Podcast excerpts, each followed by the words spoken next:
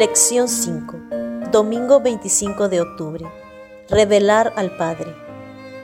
¿Cuáles son las cuestiones más importantes que el apóstol plantea acerca de Jesús al comienzo de la epístola a los Hebreos?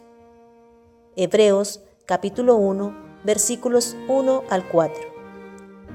Los autores del Nuevo Testamento acentúan en repetidas ocasiones una idea importante. Jesús vino a la tierra para mostrar a los seres humanos quién es el Padre. En épocas pasadas, la revelación de Dios llegó de manera parcial a través de los profetas. Sin embargo, en Jesús ha llegado la revelación definitiva y total de Dios. Además, en su persona, Jesús es el resplandor de la gloria de Dios. Hebreos capítulo 1, versículo 3, Santa Biblia, nueva versión internacional. Como seres humanos pecaminosos, no podemos soportar tener pleno acceso a la gloria de Dios. Como el Hijo encarnado, Jesús refleja esa gloria. Esta está atenuada en la humanidad de Cristo para que podamos verlo y comprender claramente el carácter de Dios. Jesús también es la imagen misma de su sustancia. Hebreos capítulo 1 versículo 3. El término que aquí se utiliza la palabra griega charaktir a veces se usa para la impresión que hace un sello en cera o la representación estampada en una moneda. Por lo tanto, Jesús irradia la gloria de Dios y expresa el carácter mismo de Dios. Hebreos capítulo 1 versículo 3. Santa Biblia, nueva traducción viviente. Si deseamos conocer al Padre, debemos escuchar con atención lo que el gran Maestro dice acerca de él. Y también debemos observar al gran Maestro. Compara Hebreos capítulo 1 versículos 1 al 4 con 2 de Corintios capítulo 4 versículos 1 al 6. Hebreos capítulo 1 versículos 1 al 4.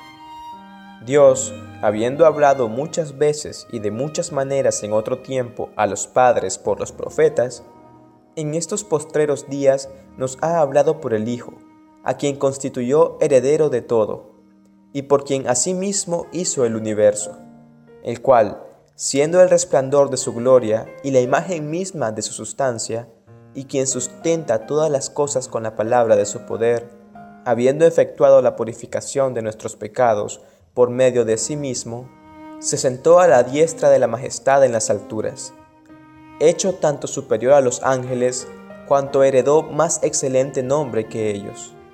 Segunda de Corintios, capítulo 4, versículos 1 al 6.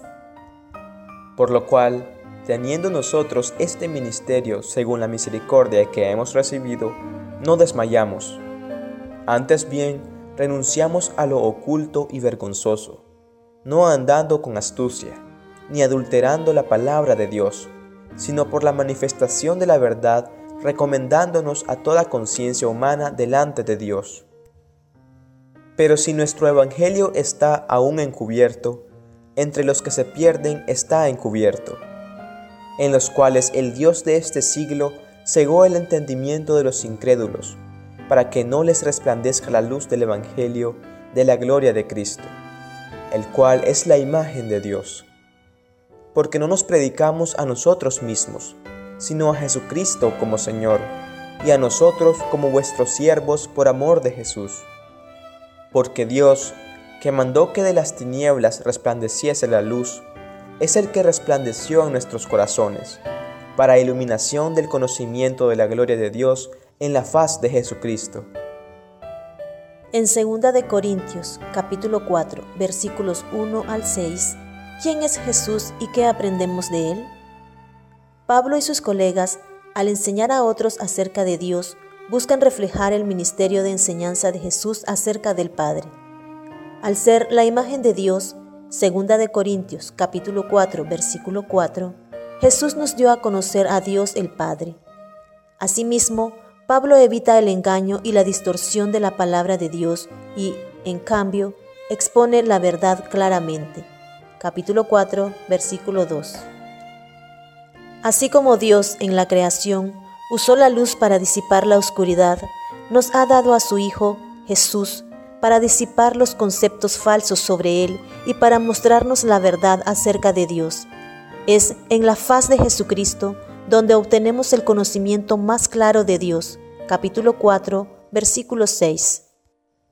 Jesús reflejó con precisión al Padre, algo que nosotros también somos llamados a hacer, ya que estamos invitados a ser imitadores de Dios como hijos amados. Efesios capítulo 5, versículo 1. Pregunta. ¿Qué significa eso y qué podemos aprender de Jesús acerca de cómo ser imitadores de Dios?